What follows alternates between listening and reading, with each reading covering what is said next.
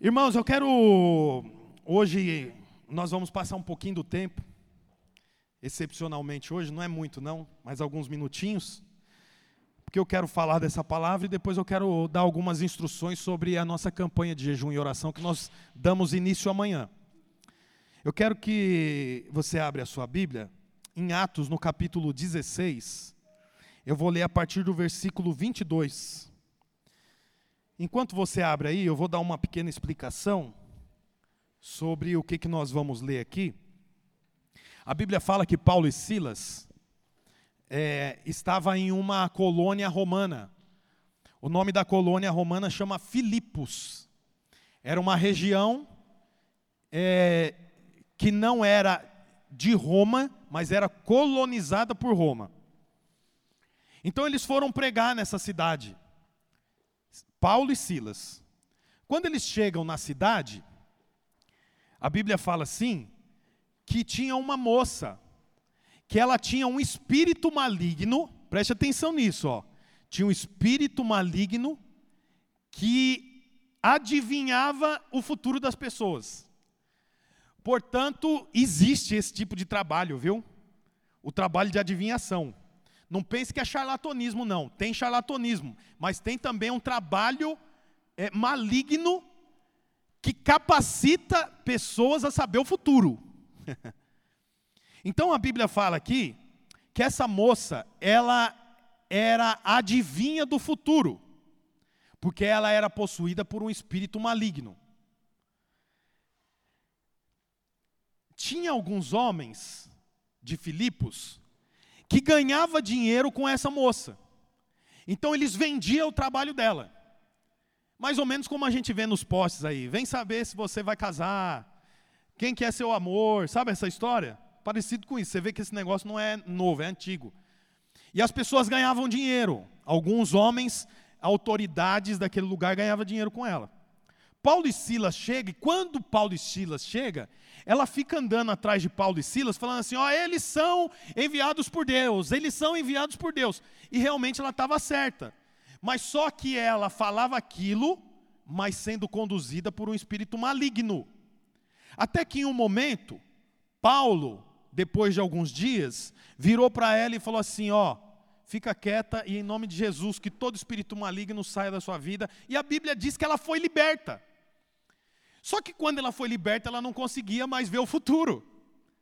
Então a libertação foi bom para ela, mas não foi bom para quem explorava ela como ganho financeiro.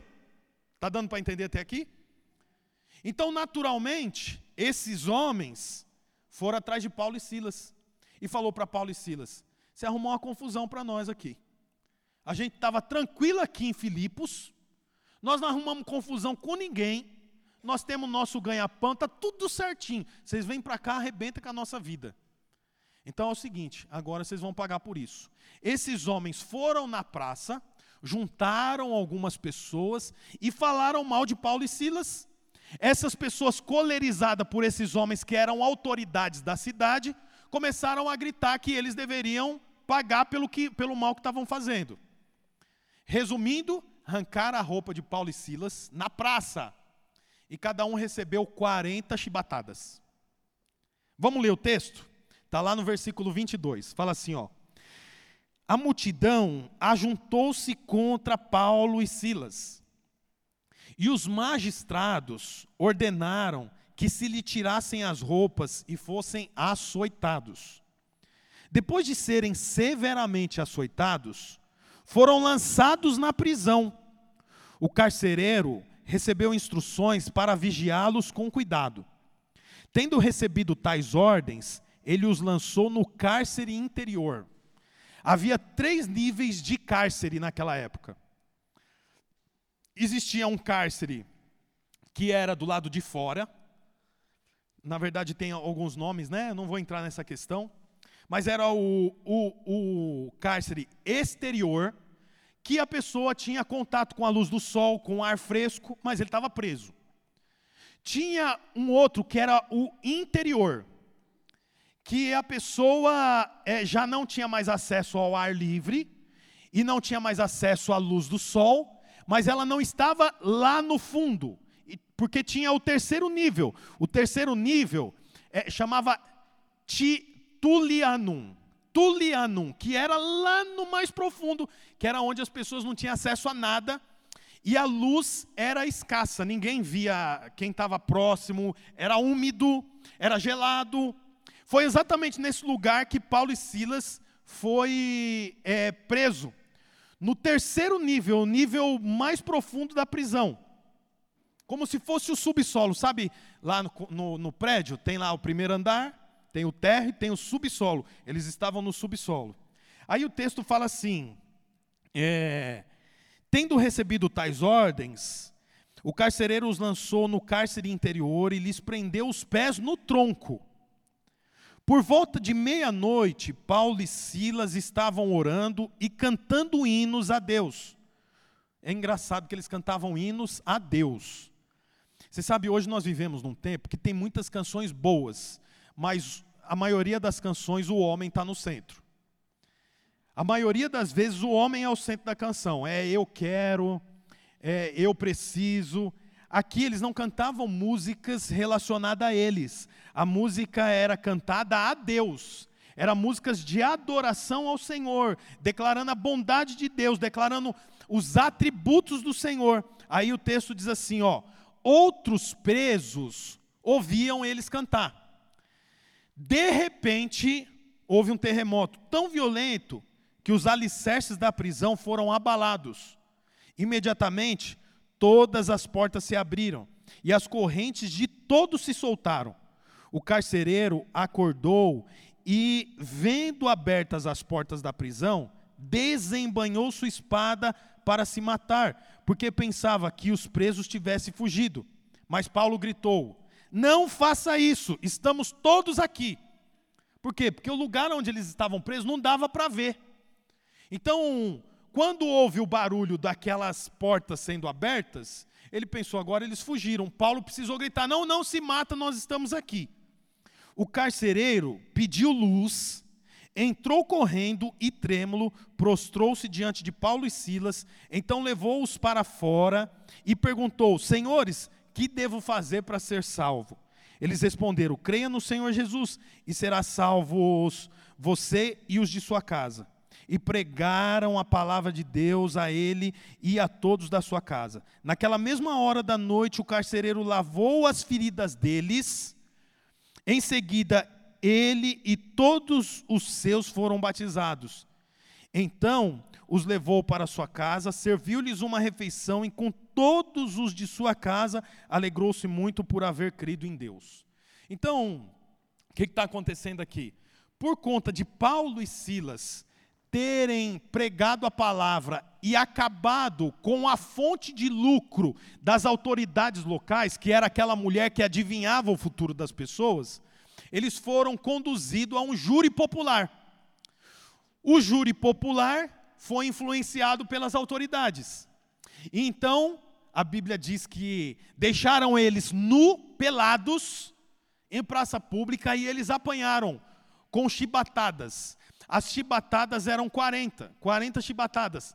E assim, a força estava relacionada com o braço de quem castigava. Então, não tinha uma medida. Eles iam batendo e alguém ia contando, contando, contando. Quem assistiu o filme de Jesus lembra que tinha uma pessoa sentada na mesa, lembra disso? E Jesus ia levando as chicotadas e aquela pessoa ia contabilizando, porque era assim que funcionava a lei da época. Então ele levou tantas chibatadas que eles ficaram sangrando e com feridas, ao ponto de depois o carcereiro limpar eles. Eu acho interessante porque eles apanharam, levaram chicotadas, foram chicoteados, o sangue foi derramado, dali eles foram levados para o cárcere, não foi para qualquer prisão, foi para o pior da prisão. Como se não bastasse, eles ainda deveriam ser algemados junto a um tronco. O tronco funcionava como uma espécie de fixação do preso, o preso não conseguia se movimentar. Eles eram presos pelos pés. Você sabe outra coisa importante? É que não havia máquina equipamentos para fazer corrente, por exemplo. A corrente era feita por, por ferreiro. Então não é lisinho, por exemplo, isso aqui é, os irmãos notaram a diferença aqui? Acharam bacana? Que bom. Então, isso aqui foi feito por uma máquina. Então, você passa a mão aqui, não belisca, não, não tem pedaço saindo. Até na ponta aqui, ó. Mas naquela época não. Então você imagina, eles estão machucados, sangrando e com algemas nos pés feito pela mão das pessoas. E ali preso, a Bíblia diz que eles oravam e cantavam hinos de adoração a Deus. Aqui tem tantos princípios para nós. Você sabe, um dos princípios é que no sofrimento, irmãos, diante do sofrimento, nós podemos triunfar. Esse, nem, nenhum de nós sofreu como eles. Não, não tem jeito. Se você já passou pelo cárcere em alguma vez, alguma situação do seu passado, é péssimo, mas não deve ser parecido com isso aqui. E a Bíblia diz que eles adoravam. Por quê? Porque no sofrimento, irmãos, é um momento para nós triunfarmos sobre a adversidade. Esses irmãos triunfaram sobre a adversidade. Imagina sangrando, machucado, mas a Bíblia diz que eles venceram, avançaram, adoraram ao Senhor diante da tribulação, diante do dia mau. Eu acho curioso que eles estavam ali, talvez sentado com os pés amarrados no tronco, e eles não tinham o que fazer. Os pés estavam no tronco, mas eles tinham clareza que eles estavam assentados com Cristo. O pé está na terra, amarrado, o sangue está escorrendo, mas eles sabem, eu estou aqui, mas eu não faço parte desse lugar, o meu lugar é celestial. Irmãos, você pode estar tá passando por um problema difícil amarrado no tronco, mas eu quero dizer uma coisa para você: o seu lugar não é aqui, o seu lugar é lá, a nossa mente tem que estar tá lá no céu. Você sabe, isso aqui é um princípio para nós. Os pés estavam na terra, mas eles estavam assentados com Cristo. Você tem dia mal? Você tem momentos ruins? Declare: o meu pé está no tronco, mas a minha mente está em Cristo. Eu estou assentado com o Senhor nos lugares celestiais. Declare essa verdade. Imagina esses homens, o tanto que sofria, o tanto que estava passando mal por aquilo. Mas você sabe outra coisa curiosa? Eles estavam presos, amarrados mas tem um detalhe. Tem um detalhe que todo crente tem que saber. Quem adora nunca está realmente preso. Quem adora nunca está realmente preso. Você pode estar tá passando por um dia mal, mas quem adora nunca está preso. A Bíblia mostra que esses irmãos, eles não murmuram, eles não se desesperam, eles não se revoltam, ao contrário disso, o que, que eles fazem? Adora. Ora e adora ao Senhor. Ora e adora ao Senhor. Quando eles menos esperam, há um terremoto. Você sabe o que é terremoto? Terremoto é a terra se movimentar. No final das contas, é isso. Se aqui houvesse um terremoto, não aconteceria nada na atmosfera. Aconteceria na terra. A terra se moveu as placas tectônicas se movimentaram. A Bíblia conta que houve um terremoto. Você sabe, é curioso, porque a terra se movimentou quando eles adoravam. Irmão, quando você adora, a terra se movimenta. A terra se move, a coisa não, não tem registro de terremoto lá, não tem registro de terremoto. Não fala, Jesus estava pregando e precisou se segurar porque houve um tremor. Não tem isso, você não vê tremor. A terra movimentou e outra, movimentou aonde? Na prisão, movimentou onde precisava movimentar. Quando você adora, o Senhor move a terra onde você precisa que ela se mova. Não move em todos os lugares, moveu numa região geográfica. Moveu na prisão, por quê? Porque era ali na prisão que havia necessidade de um movimento. Quando nós adoramos ao Senhor, o Senhor faz a terra se mover exatamente aonde há necessidade para a sua vida. A Bíblia fala que a terra moveu. Eu acho curioso que eles não oram por vingança. Eu fico pensando se fosse eu, se fosse você, você ia falar o quê? Senhor, servo bom, eu sou, eu sou um servo fiel.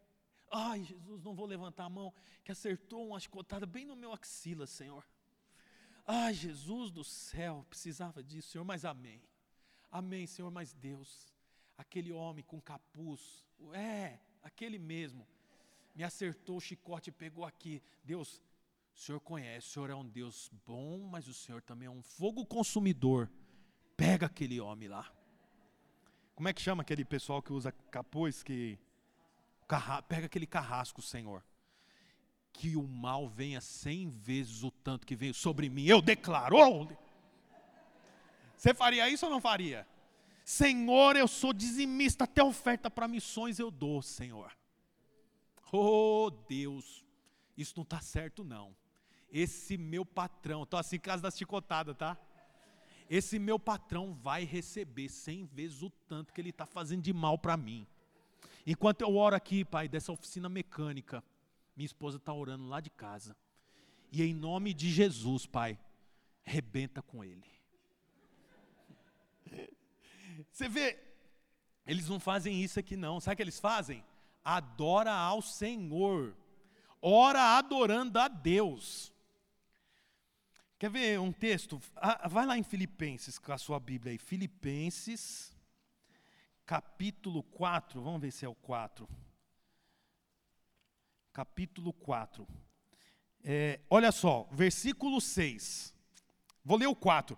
Ó, você lembra aquele texto que eu acabei de ler? Era eles plantando igreja em Filipos, região subordinada a Roma, colonizada por Roma. O livro que eu vou ler agora é Filipenses. É a igreja plantada e Paulo está enviando a carta a quem ficou lá na igreja. Olha o que, que ele fala: alegrem-se sempre. E começa assim o versículo 4. 4, 4.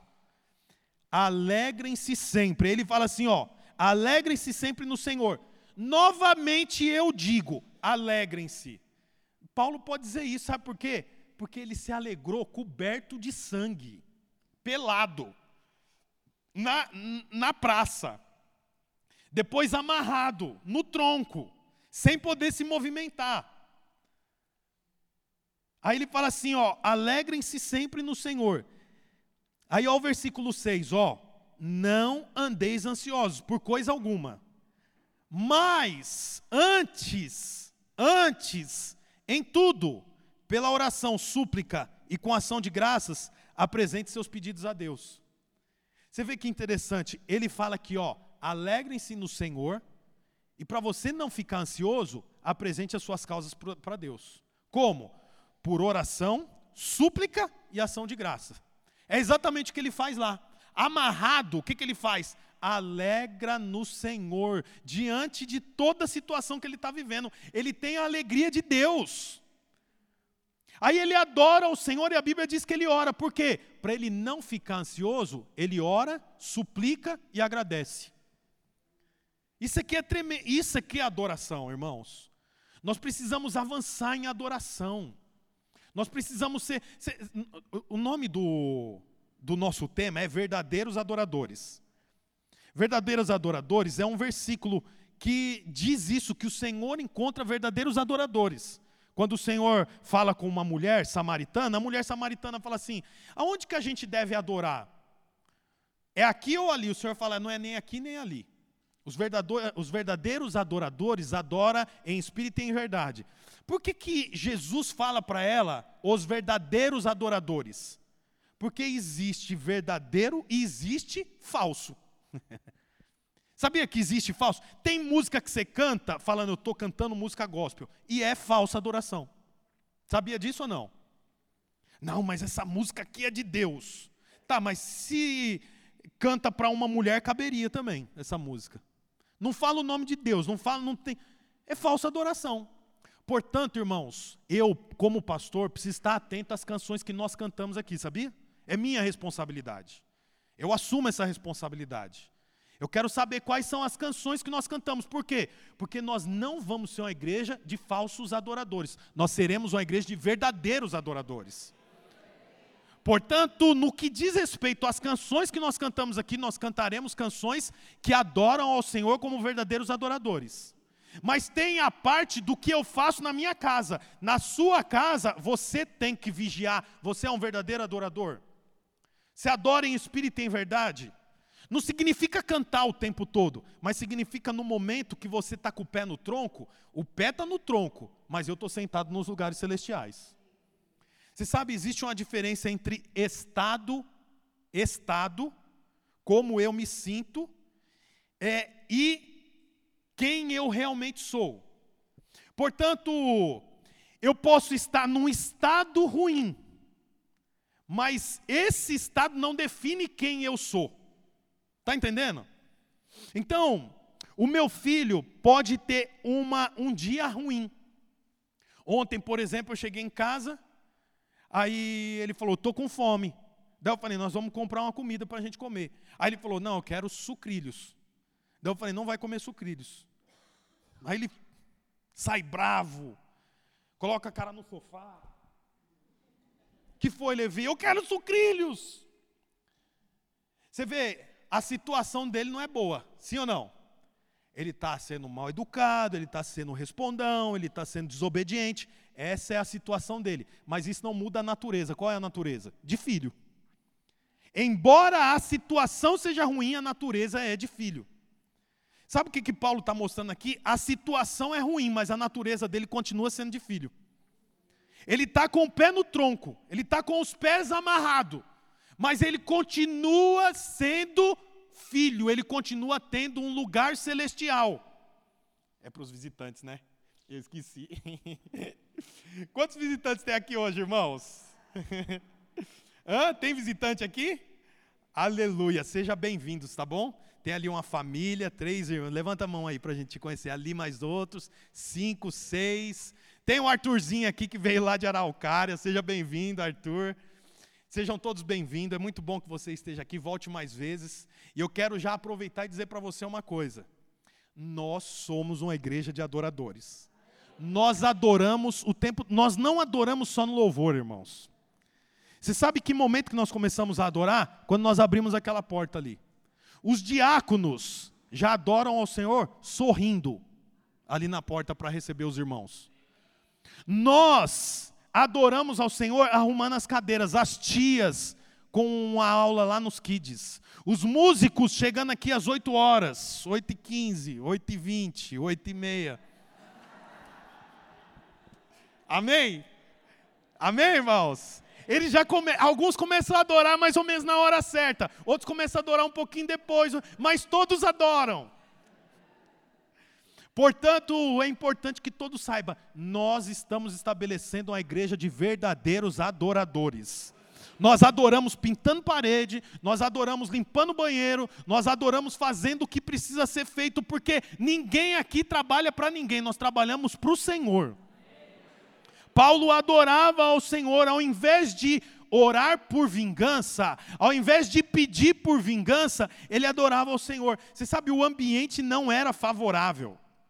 O ambiente não era favorável, mas mesmo que o ambiente não era favorável, eles adoravam ao Senhor. O ambiente pode não ser favorável no seu trabalho. O ambiente pode não ser favorável na sua faculdade, mas você precisa adorar o Senhor. Por quê? Porque adorador adora. E nós somos verdadeiros adoradores. Você sabe, é interessante, irmãos, eu gostei desse finalzinho do versículo 25. Acompanha aí comigo. O, pode subir aqui os músicos, por favor, para a gente caminhar para o fim. Você sabe, quando o pastor chama os músicos, é para os irmãos já achar que está acabando. Não que esteja, para achar que está acabando. O pastor pode falar três vezes que está acabando. Então nós estamos caminhando para o fim. Eu já falei uma vez, não já? É duas, tem mais uma ainda. Versículo 25 fala assim, ó. Por volta da meia-noite, Paulo e Silas estavam orando e cantando hinos a Deus. Os outros presos o ouviam. Os outros presos não cantavam, mas ouvia eles cantando. Você pode, talvez, irmão, fazer parte de uma família que ninguém canta ao Senhor, ninguém adora ao Senhor, mas eles vão ouvir você cantando e eles vão ser beneficiados pelo som que sai da sua boca. Porque não abriu, não abriu cade a cadeia só de Paulo e Silas, não abriu o fecho da da, da, das algemas apenas dos pés de Paulo e Silas, abriu de todos os presos. Por quê? Porque eles cantavam. Deixa eu te falar uma coisa, olha aqui para mim, ó, principalmente os músicos que estão aqui e os músicos que estão aqui embaixo. Ocasionalmente, nós podemos chegar para o culto e o dia não ser favorável para os irmãos. Um dia frio talvez não é um dia favorável. Um dia de muita gente gripada não é um dia favorável. Um dia de chuva não é um dia favorável. Um dia anterior à perca de um campeonato não é um dia favorável. Sabe, tudo isso influencia no culto. Se na sexta-feira, no sábado, um time de grande importância para o país perdeu um campeonato importante, isso influencia no culto. Você sabia ou não? Nós, tamo, nós vamos ter a Copa agora em novembro, não é? Aí, no sábado, tem as quartas de finais, Brasil e Argentina. Ninguém liga para futebol aqui. Até na véspera. Na véspera todo mundo é brasileiro. E as mulheradas, tudo. Quem que é aquele ali? Ai, o Garrincha. Que Garrincha, mãe? Do que, que você está falando? Ai, meu Deus, esse goleiro é o leão. Ai, as pernas do leão eram tão bonitas. Oh, oh, oh, que leão? O leão já está. Ai, eu não sei o nome. Ai, vai menino, vai menino, vai menino, vai menino. Esse, ninguém, mulher não gosta de futebol. Chega no. Aí, Brasil perdeu. Sábado, domingo de manhã tem culto. Como que os irmãos vêm para o culto? Feliz? Vem todo mundo chocado. Você sabe por que, que eu estou falando isso? Porque dois adoraram e mudou o ambiente da cadeia. A igreja, irmãos, músicos. Cadê os músicos? Levanta aí os músicos. Todos os músicos, fica de pé, por favor. Aqueles que participam do, da mesa de som também, do data show, fica de pé. Todos. Ó, até você que não participa do nosso louvor aqui, fica de pé. Se você é convertido e toca um instrumento, fica de pé. É bom que a gente já vê também quem pode nos ajudar. Aleluia, aleluia, aleluia. Oh, que bênção. Aleluia, que bênção. Deixa eu te falar uma coisa aqui para você. O culto pode estar ruim, mas eu quero dizer uma coisa para você. Por intermédio da sua adoração, o ambiente pode ser alterado. Sabia disso?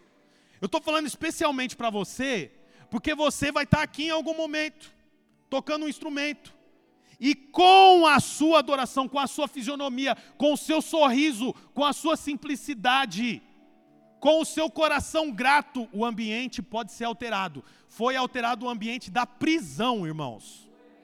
Pode sentar. O ambiente da prisão foi alterado. O que, que tem na prisão? Me fala, o que, que tem em prisão? Tem alguma coisa boa em prisão?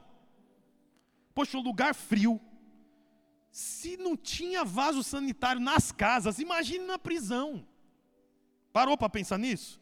Se não tinha tomada nas casas, imagine na prisão. Se não tinha água encanada nas casas, nas tendas, imagine na prisão.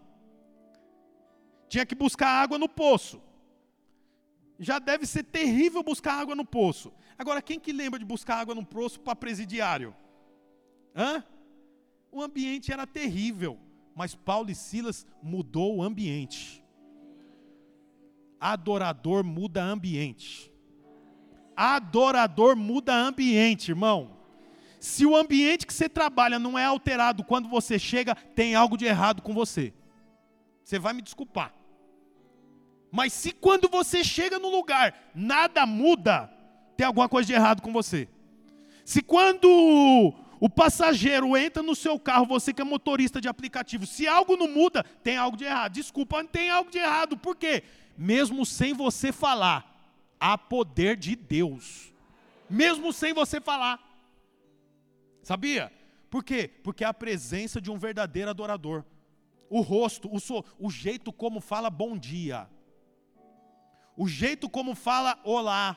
O jeito como fala tudo bem. O jeito como fala alô já dá para saber se a pessoa é entrevada ou não. É ou não é verdade?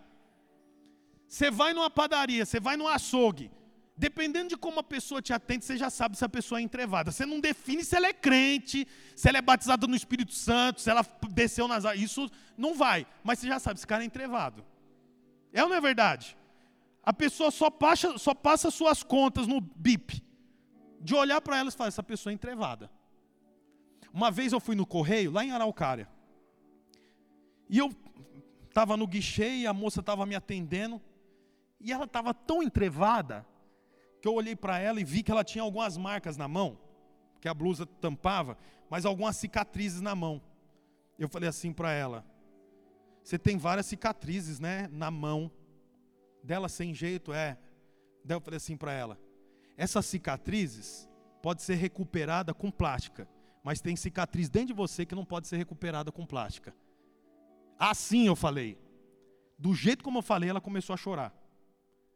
E aí eu ministrei na vida dela, peguei o número dela e chamei ela para ir para a igreja. Ela foi? Não foi, mas esse não é o meu papel. O meu papel é ser adorador.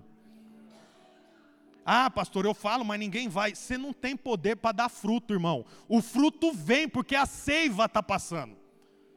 Portanto, eu conduzo a vida de Deus. A pessoa tem a opção de pegar ou não. Vem um rico para Jesus e fala: O que, que, eu faço para ter a vida eterna? O Senhor fala, ele fala: Ah, não, não quero. Ele vai embora para Jesus. E para você, você acha que ninguém vai virar as costas? Ah, eu não falo porque as pessoas não querem mais saber de nada de Deus. Uai, qual que é o problema? O que, que você tem com uma pessoa querer Deus ou não? Eu apenas conduzo.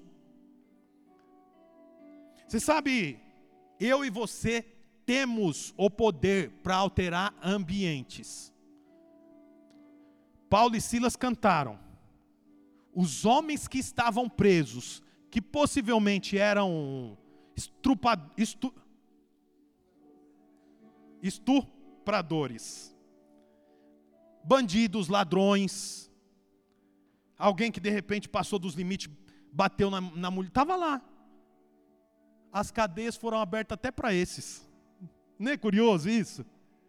Porque a gente acha que cadeia tem que ser aberta só para quem é bom. Deixa eu te falar uma coisa: se alguém é bom, ele não fica atrás das grades. Só fica preso quem não é bom. E o Senhor veio exatamente para esses, para quem não é bom. Portanto, quando você adora, o Senhor abre cadeias de quem é ruim, de quem não presta. Porque gente que presta não está atrás das grades, só está atrás das grades quem não presta. Só tem prisão quem não presta. E você sabe, eu e você temos prisões, sabe por quê? Porque nós não prestamos. É bom que você saiba disso. Você não presta. Aí tem aquela música, né? Você tem valor quando o Espírito Santo se move em você. Aí sim você tem valor. Por quê? Porque o Espírito Santo se move em você. Mas sem o Espírito Santo você não tem valor. Nada em você presta, nada em mim presta. Mas quando o Espírito se move em mim, aí a coisa muda. Por quê? Porque aí eu me torno um adorador. Tem poder para alterar o ambiente. De repente você mora numa casa que só você é convertido. Você tem poder para mudar o ambiente. Sabe por quê? Paulo e Silas mudou o ambiente da prisão. Portanto, quando nós adoramos, o ambiente é alterado. Quando nós adoramos aqui, pessoas recebem libertação do Senhor, não porque elas adoram, porque você adora. E por último, você vê que curioso. Houve um tremor,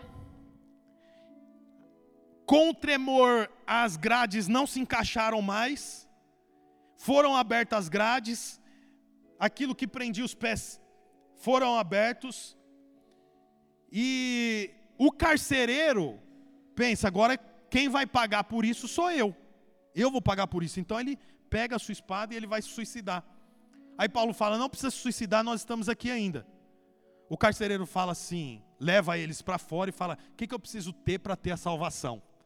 E a Bíblia diz que ele entrega a vida dele para o Senhor, leva Paulo e Silas para dentro da casa dele, e a família inteira entrega a vida para o Senhor.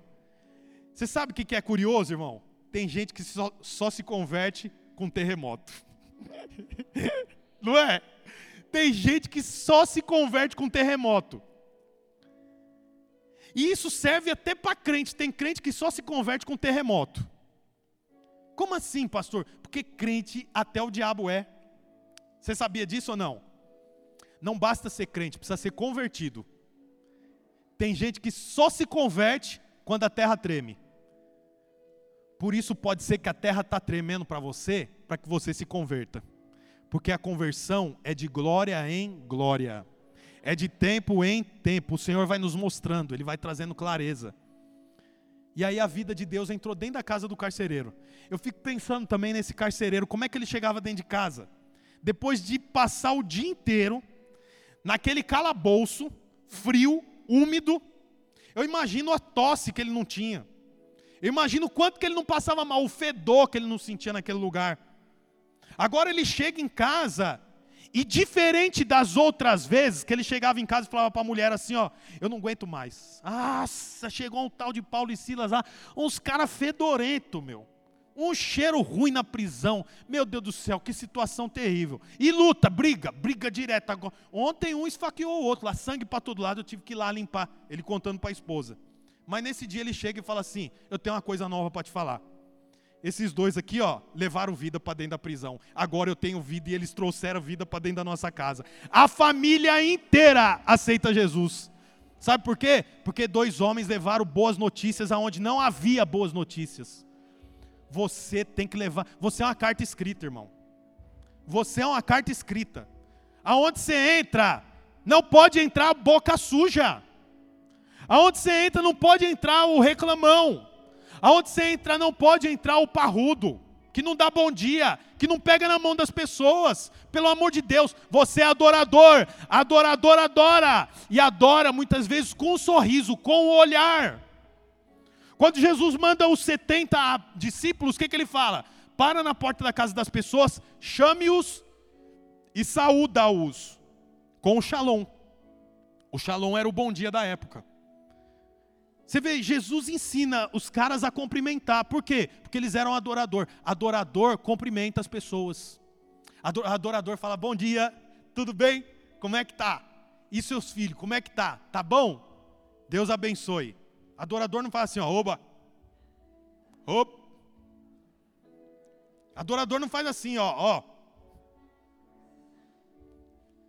Adorador tem uma expressão. Ah, você está falando de uma coisa que não tem nada a ver com o cristianismo. Tem a ver com a Bíblia. Jesus falou para os homens: chega lá e saúda-os com shalom. Se eles colocarem na mesa, vocês comem o que pôr na mesa. Lembra disso? Eu preguei há pouco tempo atrás. Vocês comem. Não reclama da comida. Você vê que engraçado? Adorador é diferenciado. Nós somos uma igreja de adoradores. Nós adoramos no meio da diversidade. Nós temos clareza de que o nosso pé está na terra, mas o meu lugar é sentado à direita de Deus. Fica de pé no seu lugar. Vamos adorar o Senhor nesses últimos minutos de, adoração, de, de culto. Antes da canção, comece a adorar o Senhor aí no seu lugar. Adore a Ele. Fala para o Senhor, fala, Senhor, eu te adoro. Cante cânticos espirituais, Senhor, eu te adoro, eu te louvo, eu te bendigo. Senhor, tu és a minha vida, tu és o meu futuro, o Senhor é o meu presente, o Senhor cuida de mim. Eu tenho confiança no Senhor, eu tenho confiança no Senhor. Oh, Jesus, em ti está todas as minhas fontes, em ti eu me sinto seguro, em ti.